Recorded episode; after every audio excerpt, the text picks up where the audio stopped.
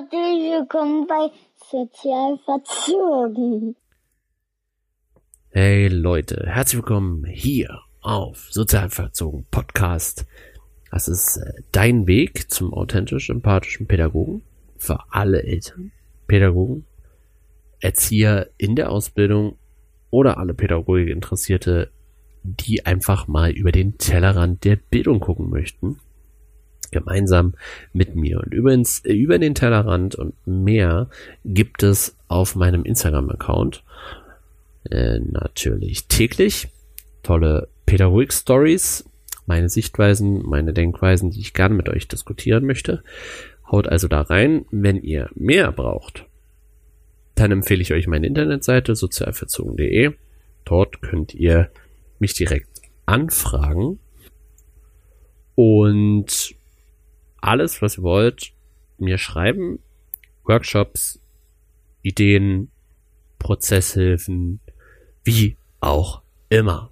Schreibt mir. Freue mich drauf. Habe richtig Bock auf die ganzen Sachen, die kommen. Und heute machen wir weiter, wo wir beim letzten Mal aufgehört haben. Also wenn ihr die erste Säule noch nicht kennt, Thema Haltung, die ist nämlich entscheidend für den Weg des Lernmotivators, dann hört da nochmal rein auf jeden Fall.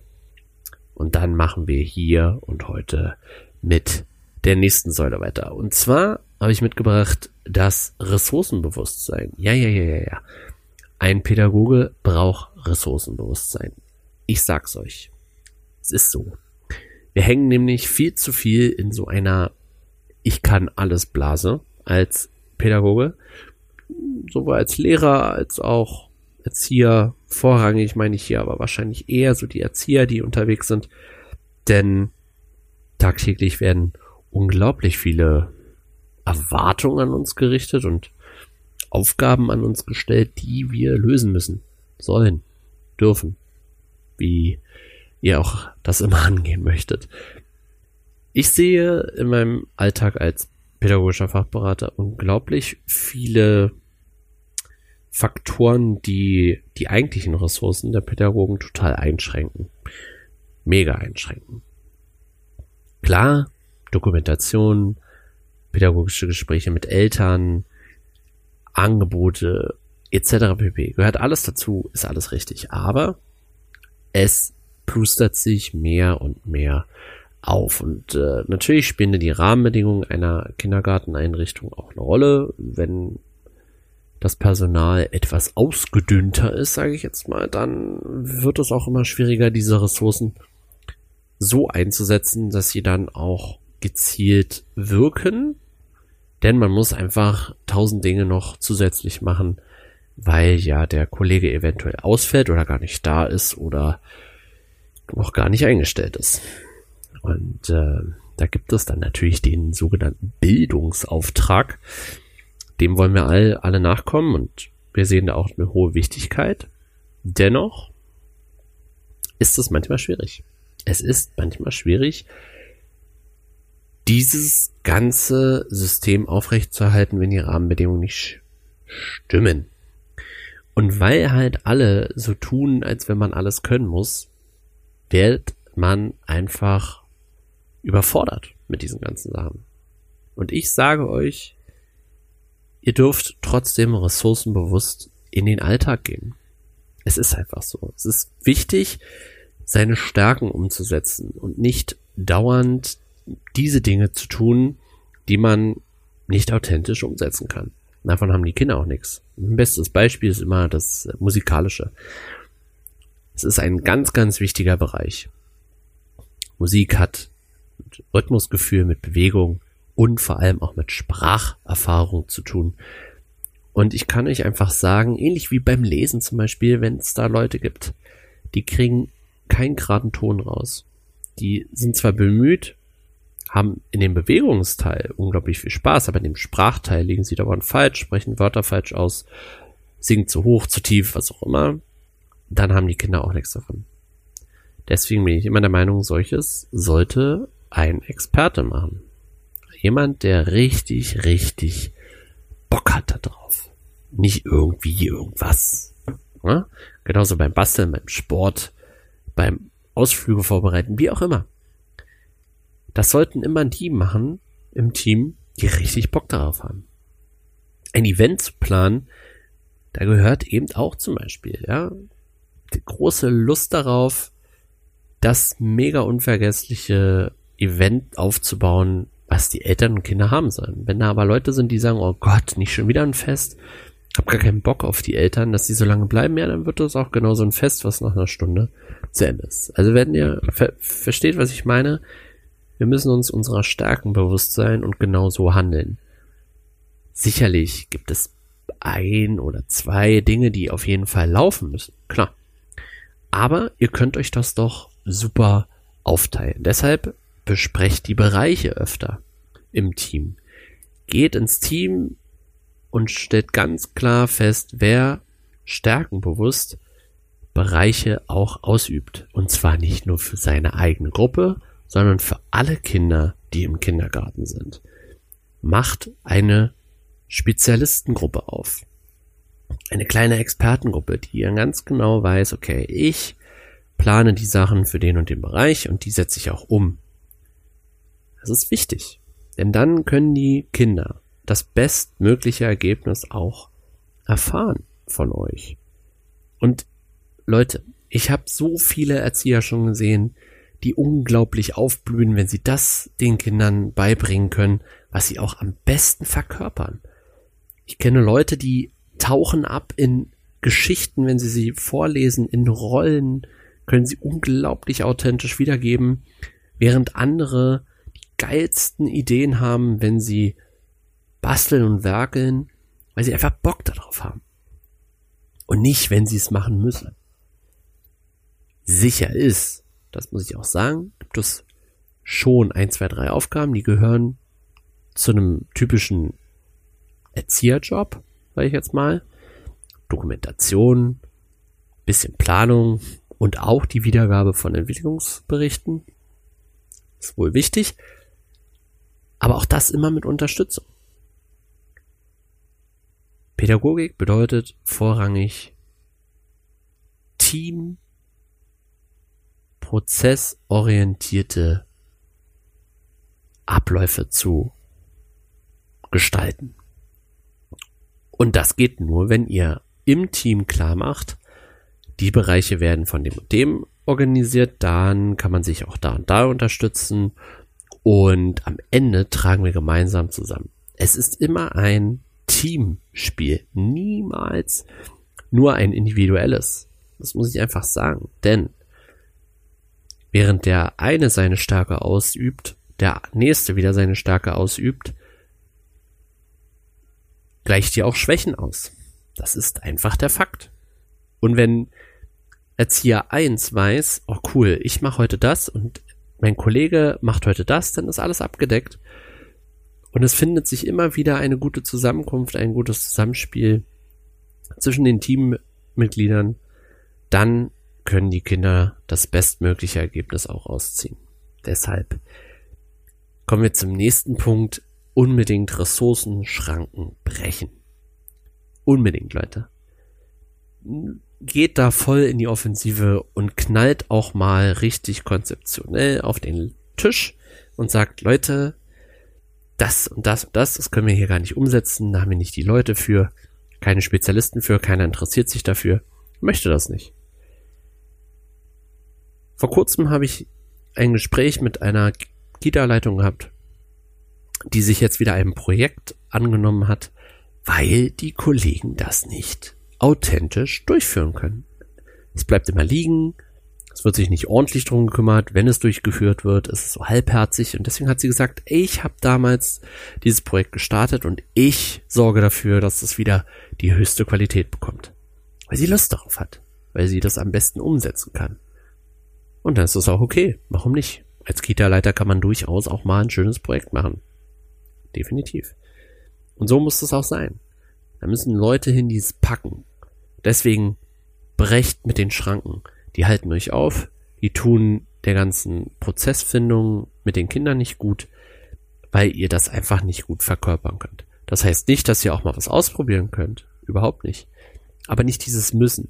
Dieses, ich muss heute ein Mathematikangebot machen. Dabei ist es überhaupt nicht, es kommt gar nicht rüber. Ich mache lieber Experimente, ich bin lieber im Naturwissenschaftlichen unterwegs. Ja, go, go. Fragt im Kollegium, wer kann das übernehmen? Ich mache dafür das. Sprecht miteinander. Wichtig. Kommunikation, anderes Thema, aber wichtig. Deshalb muss es aufhören, diese Dinge zu tun, die man nicht gut verkörpern kann. Heißt ja nicht, dass ihr nicht wisst, dass sie trotzdem wichtig sind. Das ist uns allen klar. Aber man muss es äh, ja nicht umsetzen, wenn man es nicht kann. Hm? Das ist, äh, ich, ich vergleiche das gerne mit einer Sprache, die man nicht kann. Klar kann man die lernen, aber wenn man gar keinen Bezug dazu hat, warum soll ich dann Spanisch lernen oder Französisch oder Russisch?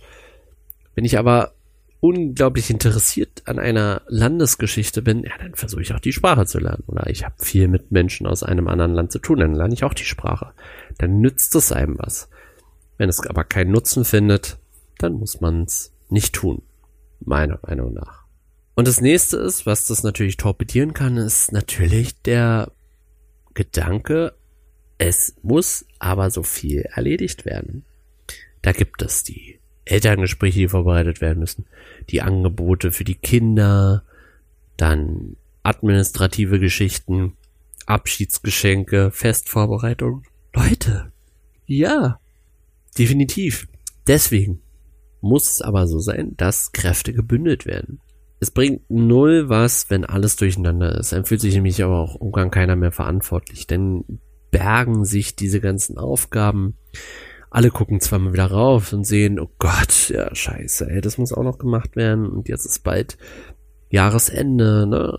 Hattet ihr jetzt alles gerade, ganzen Weihnachtsfeiern etc. pp. Alles staut sich so auf und es ist so viel, ja, wir müssen, wir können jetzt gar nicht so ressourcenbewusst umgehen, weil es muss alles so erledigt werden. Nein. Zum Ressourcenbewusstsein gehört, dass das Team sich auch darum kümmert, bestimmte Aufgaben oder bestimmte Tätigkeiten, die Jahr für Jahr für Stress sorgen, zu reflektieren.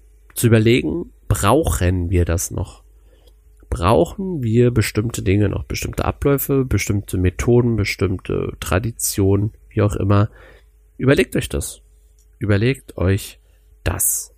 Beispielsweise Weihnachtsfeier. Viele machen natürlich eine Weihnachtsfeier vor Weihnachten. Ist ja an sich auch überhaupt gar kein Ding. Ist schön, eine schöne Sache.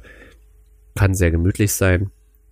Aber wenn man überhaupt nicht das Team ist, weil man Weihnachten jetzt nicht so super findet, wie einem die Werbung das teilweise so äh, aufs Brot schmiert, dann macht man das nur mit den Kindern. Das ist zum Beispiel ein klares Ding. Ja, vielleicht ist man nicht unbedingt der Weihnachtsfan, aber es ist ein traditionelles Fest.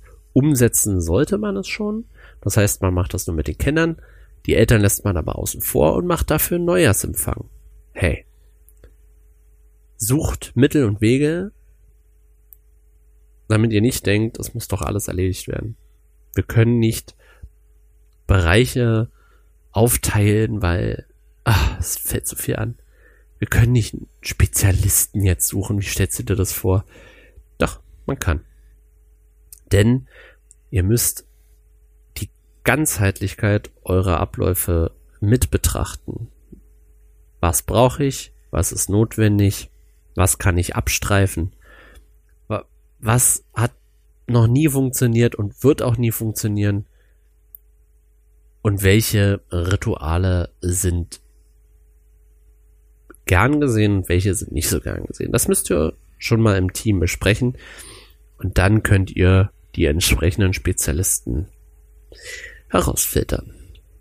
Und der Punkt von dem allen, von all diesen Faktoren ist, wir müssen aufhören, dieses Multitasker-Allrounder-Leben als Pädagoge zu leben. Es funktioniert nicht. Wir sind nicht in allem gleich gut. Es äh, funktioniert nicht.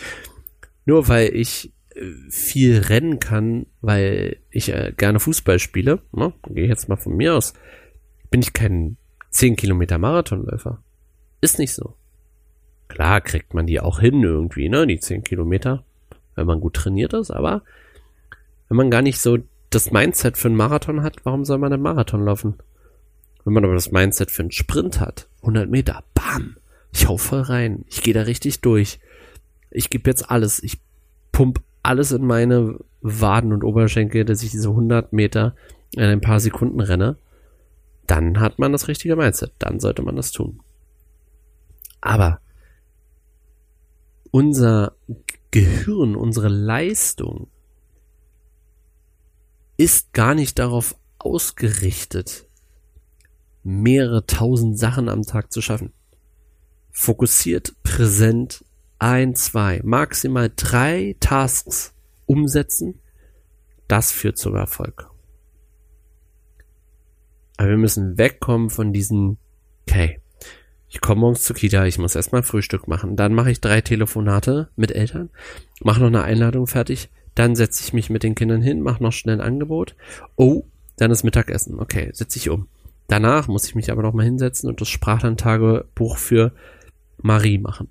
Ähm, dafür habe ich ja vielleicht nur eine Dreiviertelstunde Zeit, weil die Kollegin wieder Schluss hat. Wisst ihr, was ich meine? Es ist irre. Es funktioniert nicht. Ich sag's euch so, wie es ist. Es geht krachen irgendwann das System. Entweder in Überlastung oder einfach in kompletter Demotivation und dann lethargischem Hinarbeiten von Woche zu Woche. Es macht keinen Sinn.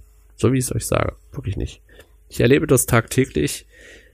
Erlebe Teams, die reiben sich auf, was Angebote angeht und ähm, verlieren aber völlig den Fokus zu den Kindern, weil sie denken, die Kinder wollen das, die Kinder wollen das aber nicht, die Kinder wollen aktive Präsenz, ja, aber nicht in Dauer angeboten oder was auch immer, sondern wirklich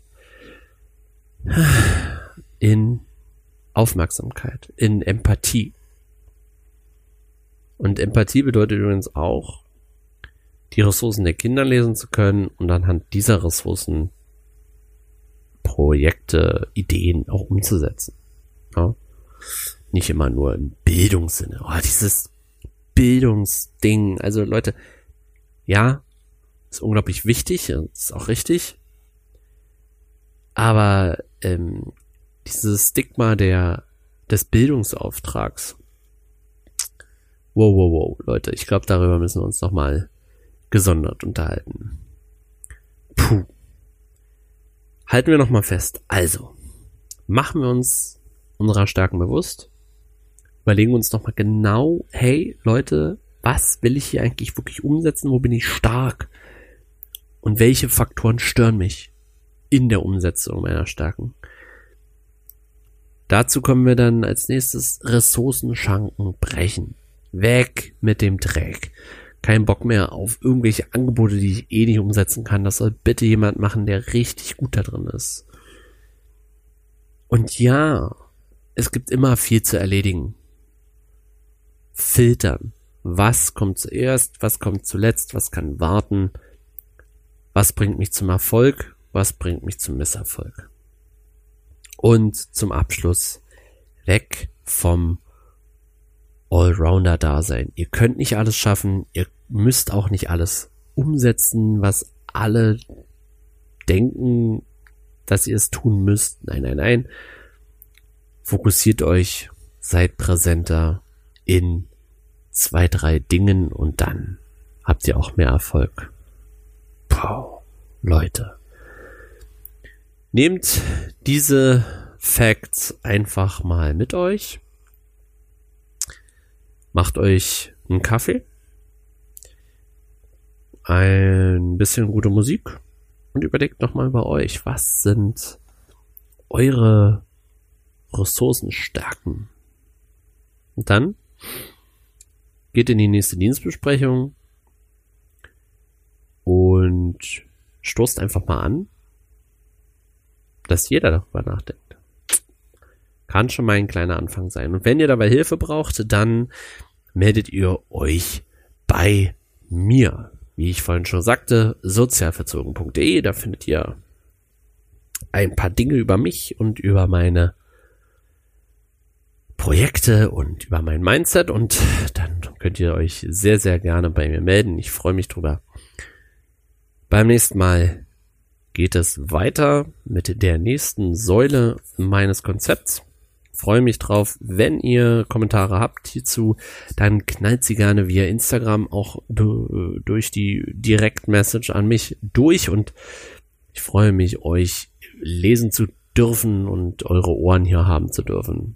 Ich wünsche euch noch einen wunderbaren Tag. Bleibt weiterhin sozial verzogen, denn Vernunft ist doch langweilig, oder nicht? Gut. Bis dann. Vielen Dank. Danke fürs Zuhören, ihr Pupsis.